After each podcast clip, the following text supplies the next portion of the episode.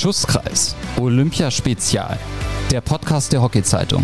Mit Sören Wolke und Chris Faust. Powered by Upchoice. Die dritte Ausgabe vom Schusskreis innerhalb einer Woche. Und wieder mit dabei der jetzt mittlerweile super erfahrene Podcaster Günther Chris Faust Netzer. Danke, Delle. Gern geschehen. Grüße euch alle. Guten Morgen, guten Mittag. Guten Abend, je nachdem, wann ihr unter gute Nacht. wir stehen, guten, guten. wir stehen da an einem ja, recht traurigen Freitag. Es ist der Tag nach der Erkenntnis, dass unsere deutschen Hockeyteams ohne Medaille heimkommen. Aber bevor wir da nochmal expliziter darauf zu sprechen kommen, präsentieren wir euch erstmal den Partner der heutigen Folge. Familienbetrieb seit über 70 Jahren. Achtmal rund um Stuttgart. Einer der größten privaten Peugeot-Händler Deutschlands. Das ist Auto Bebion. Ihr Vertragspartner, wenn es um Peugeot, Citroën und Mazda geht. Und wir bilden aus. Kaufmännisch und technisch. Auto-bebion.de Chris, es gibt nur wenige Fachleute, die ich mehr schätze als dich. Ich weiß gar nicht, ob du das weißt. ja. Stelle, ja, bisschen, bisschen mehr Sachlichkeit. Äh, ja. Okay, gut. Nicht, dass du hier den Waldemar Hartmann mit dem Hefeweißbierspruch machst. Ne? Also hier, kannst dich daran erinnern? Ja. Deutsches Fußballspiel gegen die Ferro. Sei es drum, nicht so wichtig. Rudi Völler gegen Waldemar Hartmann kann ich jedem nur wärmstens ans Herz legen. Aber es gibt jemanden, den wir sehr gerne hören zusammen mit seinen Einschätzungen und der bekommt heute auch mal direkt den Anfang dieses Podcasts, dieser Episode. Das ist der gute Uli Meier.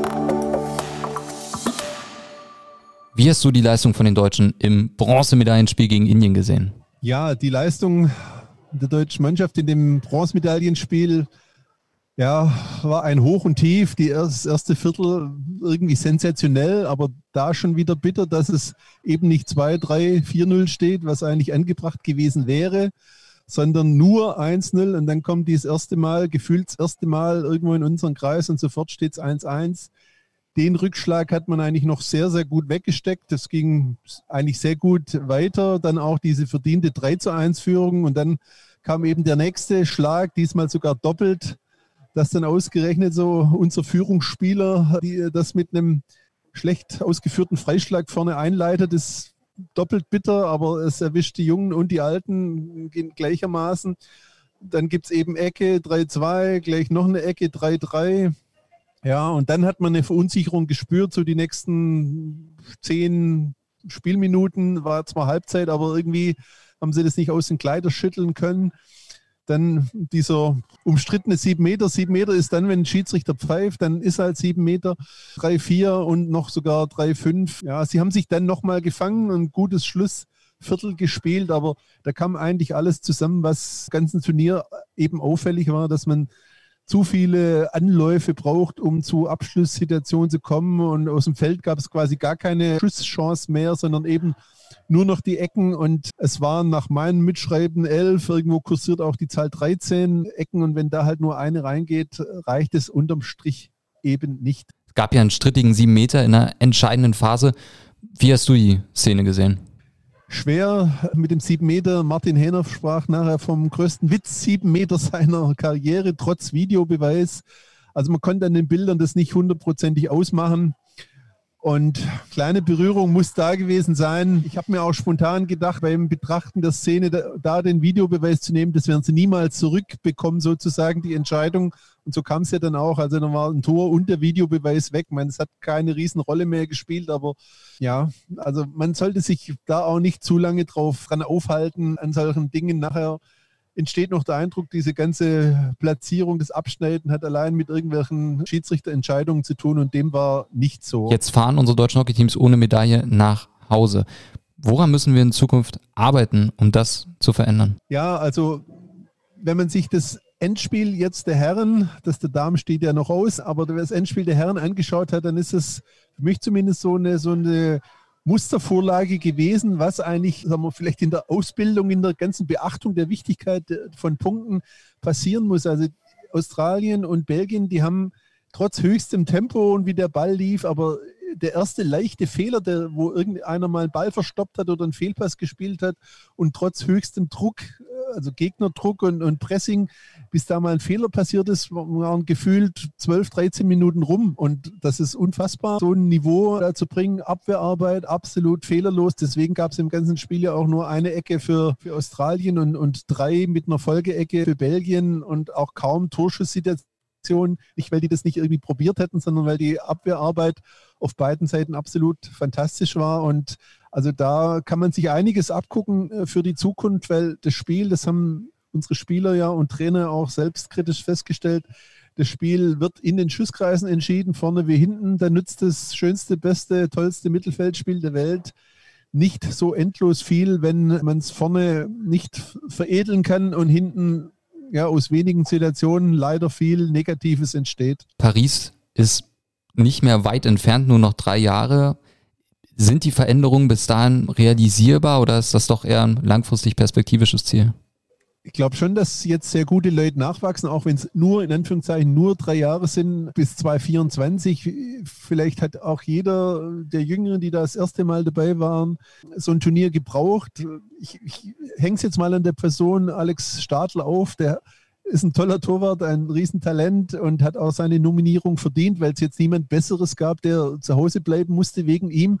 Aber wenn man sich das neutral anschaut, was ein Vince van Asch im, im Endspiel auch davor an Dingen rausgeholt hat, obwohl er ganz wenig aufs Tor kriegt, aber die er dann rausholt, das ist ein, ein, anderer Rückhalt für eine Mannschaft, als unser junger Torwart das war. Der kann da wachsen, aber man durfte da vielleicht auch beim ersten Turnier noch keine Wunderdinge erleben oder erwarten. Ja, also und da liegt halt auch so ein Unterschied. Das sind viele kleine Dinge, wenn man die aufholen kann, ja, nur zu, da ist einiges drin und sagen wir mal, mit bisschen mehr Spielglück wäre zumindest bei den Herren eine Medaille drin gewesen, auch wenn man ja auch nüchtern feststellen muss, vier Spiele gewonnen und vier Spiele verloren. Das ist eine insgesamt durchwachsene Turnierbilanz.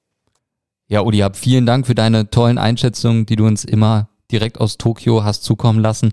Komm gut nach Hause und wir hören uns bald wieder. Gerne Gruß nach Hause. Ciao.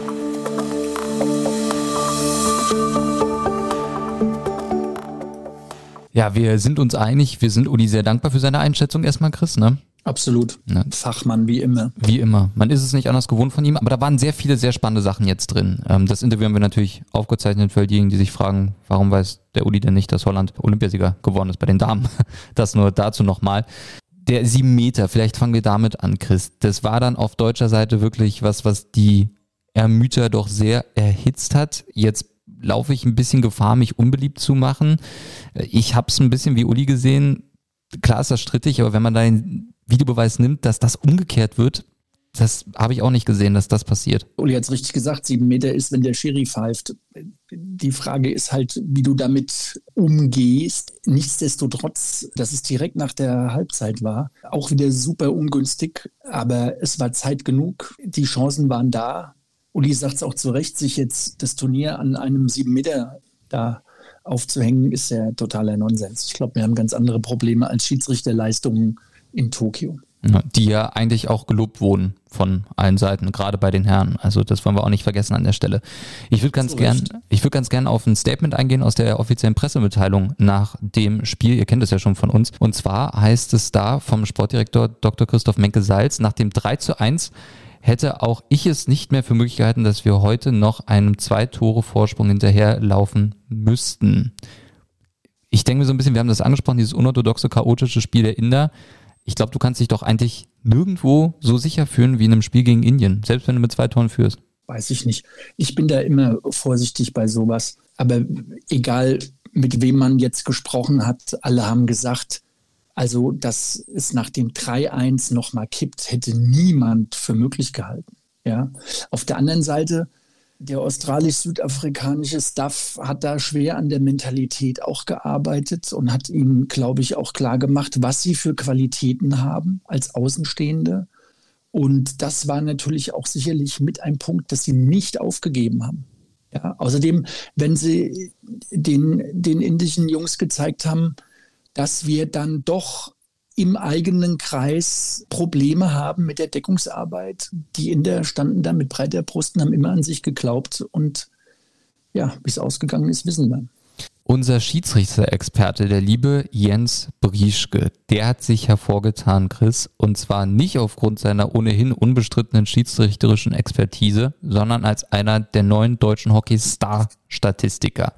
Der hat Absolut. nämlich also so eine unfassbare Übersicht gebastelt für alle Herrenteams, die in Olympia über den blauen Rasen gehuscht sind und hat da ein bisschen mal geguckt und hat das Ganze gerankt nach Feldtor und Feldtorschüssen, Strafeckentore und Strafecken unter Toren gesamt, ne, durch Torschüsse, Kreisszenen und äh, Strafecken gegen Tore. Und da wollen wir natürlich vor allem auf die deutsche Mannschaft gucken. Wir haben ja die Strafecke immer so ein bisschen kritisiert, müssen aber am Ende sagen, 50 Strafecken bekommen, 13 verwandelt, 26 Prozent Quote ist Platz 6 von den 12 Mannschaften. Das ist eigentlich in Ordnung im Verhältnis zu den anderen. Bitte liest meine Lieblingsstatistik vor. Glaubt ihr alle nicht da draußen, Leute? Achtung, jetzt du. Die Kreisszenen? Nee. Die Strafe. Holland-Ecke. Ach, Holland-Ecke. ja, stimmt. Siehst du, Kreisszenen kommen wir gleich zu. Und zwar, wenn man auf die niederländische Ecke guckt, mit einem doch nicht ganz so unbedeutenden Eckenschützen mit Mink van der Werden. Da muss man mal schauen, dass die Niederländer 29 Ecken hatten, zwei reinschießen mit einer 6,9% Quote. Und sind damit. Und wir, und wir haben ein Problem oder was? Aber stopp, ne, die Holländer sind nicht letzter in diesem Ranking. Ne? Es gibt tatsächlich eine Mannschaft, die kein Tor nach Ecken geschossen hat. Weißt du aus dem Kopf, Japan, welche das ist? Ja, sehr gut. Japan, zwölf Ecken, null Tor. Wahnsinn. Elf Ecken, null Tore, ich korrigiere dich nur ungern. Ja, Entschuldigung. Ist okay. Trotzdem nochmal. Ja, also, ja. Sag du. Ein Blick auf die Kreisszenen, weil das finde ich ist eigentlich wirklich super, super spannend. Deutschland kommt in acht Spielen 185 Mal in den gegnerischen Schusskreis. Das sind im Schnitt 23 Kreiseintritte pro Spiel. Also ich meine, das ist ja an und für sich eine Hammerbilanz. Macht da 14 Tore draus bei 85 Schüssen. Also man muss sagen, 185 Mal im Kreis, 85 Mal auch draufgeflankt. Das ist echt in Ordnung, muss man sagen. Ne? Also außer die Quote halt, die dabei rumspringt. Denn 85 Schüsse, 14 Tore, 16,5 Prozent, Platz 11 nur da im Vergleich. Da waren ja. übrigens nur die Spanier schlechter.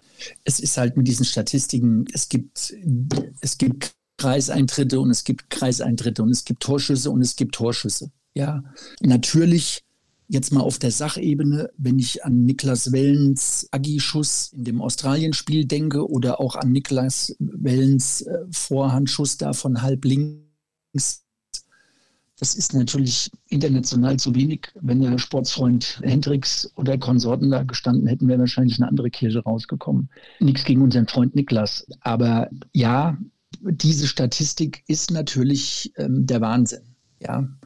Und das zeigt, glaube ich, eines unserer Probleme auf, dass wir, dass wir, man muss zwar heute mit der Definition vorsichtig sein, aber wir haben keinen, keinen Killer im Kreis. Wir haben keinen, der die, das Ding auf die Hütte nagelt und so einen Schuss hat. Denkt mal bitte an das Hendricks-Tor im Gruppenspiel, mhm. habe ich schon mal gesagt, was der da reinfeuert, ja. Einer unserer Baustellen, ganz sicher, ja. Es gibt interessante Spieler da auch für die Zukunft, da kommen wir später nochmal drauf zu sprechen. Am Ende übrigens gewinnt nicht die beste Strafecke das Turnier. Also die gewinnt es auch, muss man sagen, aber relativ knapp. Also Belgien mit einer 30,8% Quote an der Ecke aus 33,3%. Beachtlich ist allerdings die Eckenabwehr. Ne? Wenn man sich überlegt, Belgien hat 21 Strafecken gegen sich gehabt und hat nur zwei, zwei Gegentore nach Strafecke äh, kassiert. Und die haben im Finale auch gegen Blake Govers und Australien gespielt und sind Olympiasieger geworden. Herzlichen Glückwunsch übrigens an der Stelle an alle unsere belgischen Zuhörer. Die haben eine 90,5% Eckenabwehrquote. Na, Wahnsinn. Das ist Wahnsinn. doch nicht mehr von dieser Welt eigentlich. Nee. Ja, Vincent Wanatsch, der der Uli hat es eben auch schon gesagt, Welttorhüter zu Recht, hat alles gewonnen, was du gewinnen kannst, sogar deutscher Meister.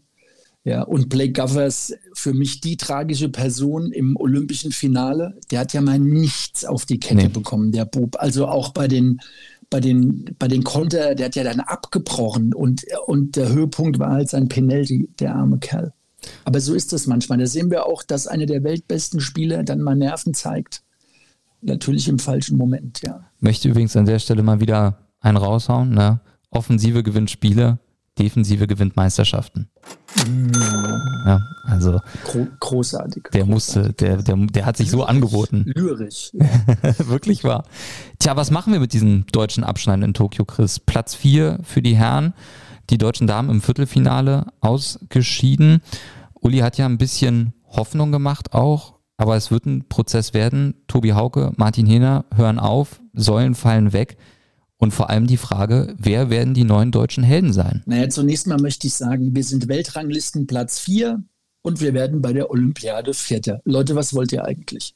Alle reden vom Super-GAU, alle reden, das deutsche Hockey ist am Boden. Ey Leute, totaler Quatsch. Totaler Quatsch. Wir haben mehrmals über das Sportsystem gesprochen hier in den Podcastistenden sind. neues Wort. Und wer es noch nicht gelesen hat, Interview Bernhard Peters, sportschau.de. Schlägt in die gleiche Kerbe. Ja, wir haben Probleme. Ich bin auf die Analyse vom DHB gespannt und auf die Learnings gespannt. Sicherlich habe ich mich auch schon mit vielen ausgetauscht und da brauchst ist jetzt diese Information oder diese Idee ist nicht Nobelpreis verdächtig, Sören. Ich glaube, wir müssen wieder Eckenlehrgänge machen, äh, wie Flocke Kunz in der Kreidezeit den Schusskreis freiräumen und im Januar Ecken schießen. Wir werden nicht herunterkommen. Hockey ist eine Wiederholungssportart. Und der Herr Hendricks hat das auch sicherlich bitter lernen können. Und wir haben jetzt wieder gehört, zwei bis 2500 schießt er die Woche. Da wundert mich nichts. Ich weiß nicht, was Kollege Hinner und Kollege Windfeder geschossen hat. Aber Kollege Hinner mit Family und am Tisch stehen und operieren, bestimmt keine 2000 die Woche. Wann denn? Ja. Aber ja, ich schließe mich auch dem Uli an. Wenn man das Endspiel gesehen hat, äh, hat man ganz klar gesehen, was wir für Defizite haben.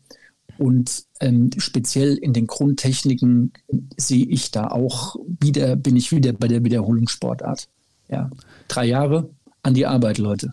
Ich bin da auch bei dir. Ich glaube, das Wichtige ist halt auch, dass diese Fehler erkannt werden, ja, dass man nicht einfach sagt, ja, okay, komm, das war jetzt auch Pech und der sieben Meter und ne, das wäre ja alles, ne, das wäre ja alles eigentlich ganz anders ausgegangen, sondern dass man wirklich sagt, okay, wir haben da ein Defizit, wir müssen daran arbeiten, weil ich meine, auch da, äh, Kritik muss ja nicht immer heißen, dass man voll drauf hat, sondern Kritik kann ja auch heißen, hey, guck mal, wir können ja eher noch in eine andere Richtung gucken. Ne? Das ist, finde ich, aber auch eine ganz wichtige Sache, die man in der Hockeyfamilie auch ab und an mal vermisst. Aber ich glaube, das wird jetzt wichtiger sein denn je. Was ich noch ganz kurz betonen möchte, für diejenigen, die sich über den manchmal leicht abgehackten Chris Faust wundern, na, wir nehmen natürlich über Distanz auf. Das ist äh, für Chris nicht möglich, dreimal die Woche nach Berlin zu pendeln, um hier einen Podcast aufzunehmen. Also das nur nochmal an der Stelle. Was denkst du denn? Hockeyfamilie, Kritikfähigkeit ist ja auch ein Thema für sich. Wird man sich damit jetzt zwangsläufig auseinandersetzen oder hast du ein bisschen Angst, dass man auch sagt, na komm, das wird schon alles werden bis Paris? Also seitens Verbandes, nicht seitens Kais und äh, Klaas und, ne? Traditionell muss ich ganz ehrlich sagen, auch wenn es hart klingt, ist der DRB ja nicht so reflektiert, was die, was die letzten 10, 20 Jahre da betreffen teilweise auch viel schön geredet und ich sage es jetzt einfach, wie ist viel in die Tasche gelogen. Aber wir haben eine neue, wir haben neue Teamführung mit, mit Reck und mit Kais. Wir haben einen Sportdirektor, der, ich glaube, 160 Länderspiele hat und weiß, wie es geht. Und es ist jetzt halt auch äh, am Ende des Tages nichts mehr schön zu reden. Fakt ist aber auch, wir brauchen hier nicht nach einer Schuldfrage oder irgendwas zu suchen. Ja, also wir haben, siehe Bernhard Peters, sicherlich soziologische Probleme, aber wir haben auch Hockey-interne ähm, Probleme. Und ich bin vollkommen überzeugt davon, äh, dass es dies Jahr mal realistisch wird und sachlich und dass wir uns darauf freuen können, zu beobachten, was passiert. Wir sind 100 Prozent davon überzeugt, dass es Veränderungen bringen wird. Und nochmal, die haben alle einen guten Job gemacht, die haben alles probiert. Wir haben kein, der Uli hat den, den Vince angesprochen und den lieben Alex. Wer ist denn, wer steht denn mit 21 im Tor eine ganze Europameisterschaft und eine Olympiade? Wahnsinn. Und der Junge, die werden alle daraus lernen. Und wir sind ein bisschen von abgekommen, Sören. Die ganzen Jungs hinten dran. Ja, wir haben, wir haben gute Jungs hinten dran. Wie ein Thies-Prinz, wie ein Paul Dösch. Wie übrigens, den ich auch vergessen habe, Michel Struthoff zum Beispiel vom UHC, der die Bundesliga letztes Jahr begeistert hat. Das muss man echt sagen. Ich erinnere mich da an ein Spiel beim BRC, was ich kommentiert habe. Und dann kam der auf die Anlage und hat da den Turbo eingelegt auf der Seite, wo ich dachte, ja, Halleluja, der hat wirklich drauf. Also ich meine, da kommen ja echt talentierte Jungs nach. Das Wichtige ist nur, dass man die vielleicht auch mit den Fehlern, die gemacht wurden, schon so ein bisschen mitnimmt und sagt, guck mal, das wollen wir nicht nochmal haben, deshalb machen wir es jetzt so und so. Ja, Fehler gemacht, Fehler gemacht, das ist mir eigentlich zu hart. Dafür bin ich zum bekannt. Hundertsten Mal, zum, hundertsten, zum hundertsten Mal, hinterher bist du immer schlauer. Sich jetzt dahinzustellen, mir zwei und hier den Affen zu machen mit erhobenem Zeigefinger, um Gottes Willen, das liegt uns fern. Im Gegenteil, dafür lieben wir alle Hockey zu sehr. Das ist überhaupt nicht der Punkt hier. Ja, dass sich was verändern muss, wissen wir alle. Das wird, die Jugend muss ran. Wir müssen jetzt die Lücken füllen, wenn, wenn, wenn Hinner, Hauke, Zwick, ich weiß nicht, was mit Flocke ist, ob der sich das jetzt nochmal gibt, drei Jahre. Ich, ähm, ich weiß es ehrlich gesagt bei Zwick auch gar nicht, ne? Vielleicht sagt er ja, komm, mach ich noch. Ja, hör mal. Wir werden es nächsten Montag erfahren. Da könnt ihr euch drauf freuen. Zwicks Rückkehr. Buddy Age 24, würde ich jetzt mal sagen, beim Zwick. Maschine. Ey, totale Maschine. Also ja. da können wir uns drauf freuen. Ich bin sehr gespannt, was er auch erzählt, weil ich meine, da werden wir wirklich mal einen Einblick bekommen, auch so ein bisschen in in, in, in sein Erleben, sage ich mal, was er da auch ähm, mitgemacht hat, waren ja auch seine zweiten Olympischen Spiele. Äh, das wird sehr, sehr spannend. Da könnt ihr euch auch auf alle Fälle drauf freuen. Übrigens nochmal zum Thema Fingerheben. Ne? Ich meine, uns beiden steht es nicht zu, hier große Veränderungen zu fordern. Nichtsdestotrotz, finde ich, kann man trotzdem sagen, da muss was passieren. Oder da kann was passieren. So. Ne? Mehr wollten Absolut. wir ja nicht machen. Mehr wollten wir auf gar keinen Fall machen. Mehr steht uns auch gar nicht zu. Nein. Ja. Lass uns noch mal ganz kurz gucken auf das Finale der Herren. Also ich meine, Belgien gegen Australien, Hammerspiel. Für mich war es ein typisches Finale. Also es war wirklich sehr geprägt auch von den starken Defensivreihen. Und am Ende musste es natürlich sein Showdown finden im Penalty-Schießen. Du hast schon angesprochen, Blake Govers, der tragische Held. Trotzdem fand ich es ein super geiles Hockeyspiel.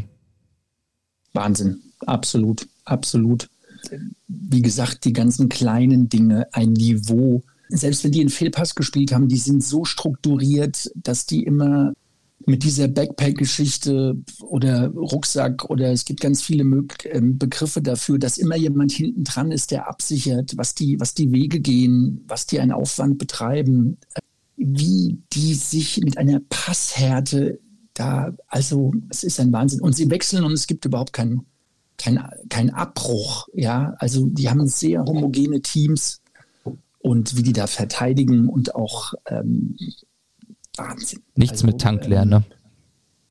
Da ist mal gar nichts mit Tankleer. Wobei, ganz ehrlich, die letzten zehn Minuten ähm, fand ich die Australier dominierender. Absolut. Für mich noch drei Liter mehr im Tank. Aber sie haben es nicht hinbekommen, das Spiel da zu entscheiden. Oh, warte. Ja. Übrigens, unsere Was? Jungs auch nicht.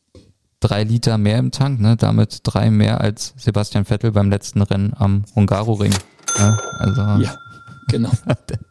ja. Das wollte ich nochmal sagen. Das wollte ich nochmal sagen zu unseren Jungs. Ich fand die letzten zehn Minuten von unseren Jungs wirklich sehr gut. Sie haben es probiert, sie haben gekämpft, aber die Qualität, wie sie dann, wenn sie mal die Zone gestellt haben, ich werde diesen Ball von halb rechts, ich werde es nicht vergessen, da hatten wir endlich mal vier, fünf Pässe und dann wäre Platz gewesen. Nein, wir laufen nicht den Ball, wir schlagen dem ersten Inder das Ding in die Vorhand. Ich habe laut Scheiße gebrüllt vor der Klotze. Das sind so Sachen, das kannst du nicht machen, wenn du eine Medaille gewinnen willst. Das geht nicht. Die Belgier oder die Australier werden zum Kreis geschossen hätten das Ding die erste Etage genommen, hätten hier angefangen, irgendwelche äh, Snakes zu laufen, um die Abwehr in Bewegung zu bringen. Hinten dran hätten die Jungs geschnitten. Wir schlagen Bälle in den Kreis. Das geht nicht. Entschuldigung. Was auch nicht geht, war nämlich, dass wir uns lustig gemacht haben über Belareti und er mal in einem ganz trockenen Nebensatz halt fallen lassen, dass Tim Brandt so ausgesprochen wird und nicht Tim Brandt, weil nämlich sein Papa Holländer ist. Da muss ich sagen, saß ich vorm Fernseher und dachte, oh je, da haben wir uns ein bisschen vergaloppiert, also an der Stelle.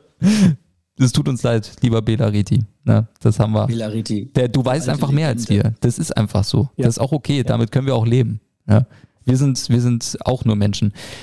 Zu den Damen wollen wir auch nochmal kommen. Die Holländerin 3-1 gewonnen jetzt gegen Argentinien. Ja, ehrlich zu sein, Chris, möchte ich da gar nicht so viel zu sagen, weil das war ein Start-Zielsieg. Äh, viel tragischer fand ich dagegen das Spiel um oh. Bronze. Also wie, oh. wie, wie, also wirklich, wenn es eine neue Definition von bitterer Niederlage in einem Entscheidungsspiel gibt, dann fragt mal bei den indischen Damen nach. 3 zu 4 ja. Niederlage gegen Großbritannien. Der Spielverlauf eigentlich wie gemacht für ein indisches Märchen. Ja, und dann kommen die Britinnen und sagen, nö, das ist uns ein bisschen zu schön. Ja, die ganze Geschichte. Das machen wir jetzt kaputt. Also ich habe gelitten vom Fernseher. Die Tränen von Monika. Ja, die hast du gefühlt, ne? Hm. Nein, also für mich auch sehr schade. Hätten sie, hätten sie sich verdient gehabt, aber trotzdem indische Damen, Hute ab. Einer der großen Sieger, auch ohne Medaille des Olympischen Turniers. Und gute Arbeit von dem holländischen Staff. Also da sind sie auf alle Fälle stark, die Holländer, ne? Wenn es um Trainer geht. Absolut. Übrigens ganz kurz, die Inneren ne, in der FIA-Weltrangliste auf Platz 8. Das möchte ich auch noch mal betont haben. Überraschenderweise die Holländerin ganz vorne, Argentinien auf 2 und äh, England, Schrägstrich Großbritannien auf 3. Also, dass da Weltranglistenposition 8 fast Bronze gewonnen hat, ist wirklich ein ganz, ganz starkes Ergebnis. Muss man einfach mal ganz klar festhalten. Absolut. Ich denke mal, die gehen mit den Punkten jetzt auch Richtung 6 vielleicht sogar. Ja. ja. Kleine Preis. Ja, mit, denen ist, mit denen ist äh, weiterhin zu rechnen, ja. Ich ja. hoffe, dass die alle so weitermachen. Tut der Sache auch gut, spielen schönes Hockey, gehören absolut da rein. Ich bin auch froh, auch wenn sie uns jetzt die Medaille weggenommen haben, dass die Inder wieder, denkt doch mal, was das immer für Spiele waren, ja. ja. Nur mit den Pakistanis, die, die schmieren ja völlig ab, ey. Ja, das, das ist die ja, erste, die erste olympische Medaille, glaube ich, seit 1980 in Moskau für die Inder. Also es ist einfach toll, muss man einfach auch mal neidlos anerkennen. Herzlichen Glückwunsch auch an die Inder zu Bronze. Das haben wir auch noch nicht gesagt. Das war auch alles in allem okay, fand ich zumindest vom gesamten Absolut. Spiel und auch Turnierverlauf. Uli hat es gesagt, acht Spiele, vier gewonnen, vier verloren. Das ist eine eher mäßige Ausbeute. Ja. Aber wir wollen jetzt auch nicht weiter draufhauen. Wie wir unsere deutschen Hockeyherren und Damen auch kennen, Rückschläge machen sie stärker. Sie werden zurückkommen, sie werden zurückschlagen. Und ich bin mir sicher, in Paris werden sie wieder um die Medaille mitspielen und ich bin mir Stand 2021 im August sicher, dass sie auch eine gewinnen werden. So optimistisch bin ich jetzt mal für die Zukunft. Gehst du damit? Sollen gut, sollen gut arbeiten, sollen realistisch sein und hungrig und dann sind wir bestimmt auf einem guten Weg. Ja. Wer auch realistisch und hungrig war in jetzt insgesamt fünf Podcast-Spezialfolgen war Chris Faust. also ich möchte mich an der Stelle nochmal ganz herzlich bei dir bedanken, dass du den lieben Zwick vertreten hast in seiner Abwesenheit, während er in Tokio war. Ich habe mich sehr wohl gefühlt. Ja, also es hat sehr viel Spaß gemacht mit dir. Und ich hoffe, dass du auch uns erhalten bleibst in unserer kleinen Schusskreisfamilie. Ne? Sissy und Zwick kommen wieder und du bist ein neues Mitglied. Dazu nenne ich dich jetzt mal. Oh, ich bin geadelt. Vielen ja. Dank. Ja, mir hat es auch sehr viel Spaß gemacht. Hab sowas noch nie gemacht und ich hoffe, ihr hattet mit unseren Plaudereien äh, auch Spaß am Podcast und ja, alles Gute und bis bald. Uns bleibt uns zu sagen, Dello und Günni verabschieden sich vom Olympiaspezialschusskreis. Montag dann mit dem Rückkehrer aus Tokio, Martin Zwicker. Bis dahin, bleibt gesund. Tschüss und ciao aus Berlin. Ciao, ciao.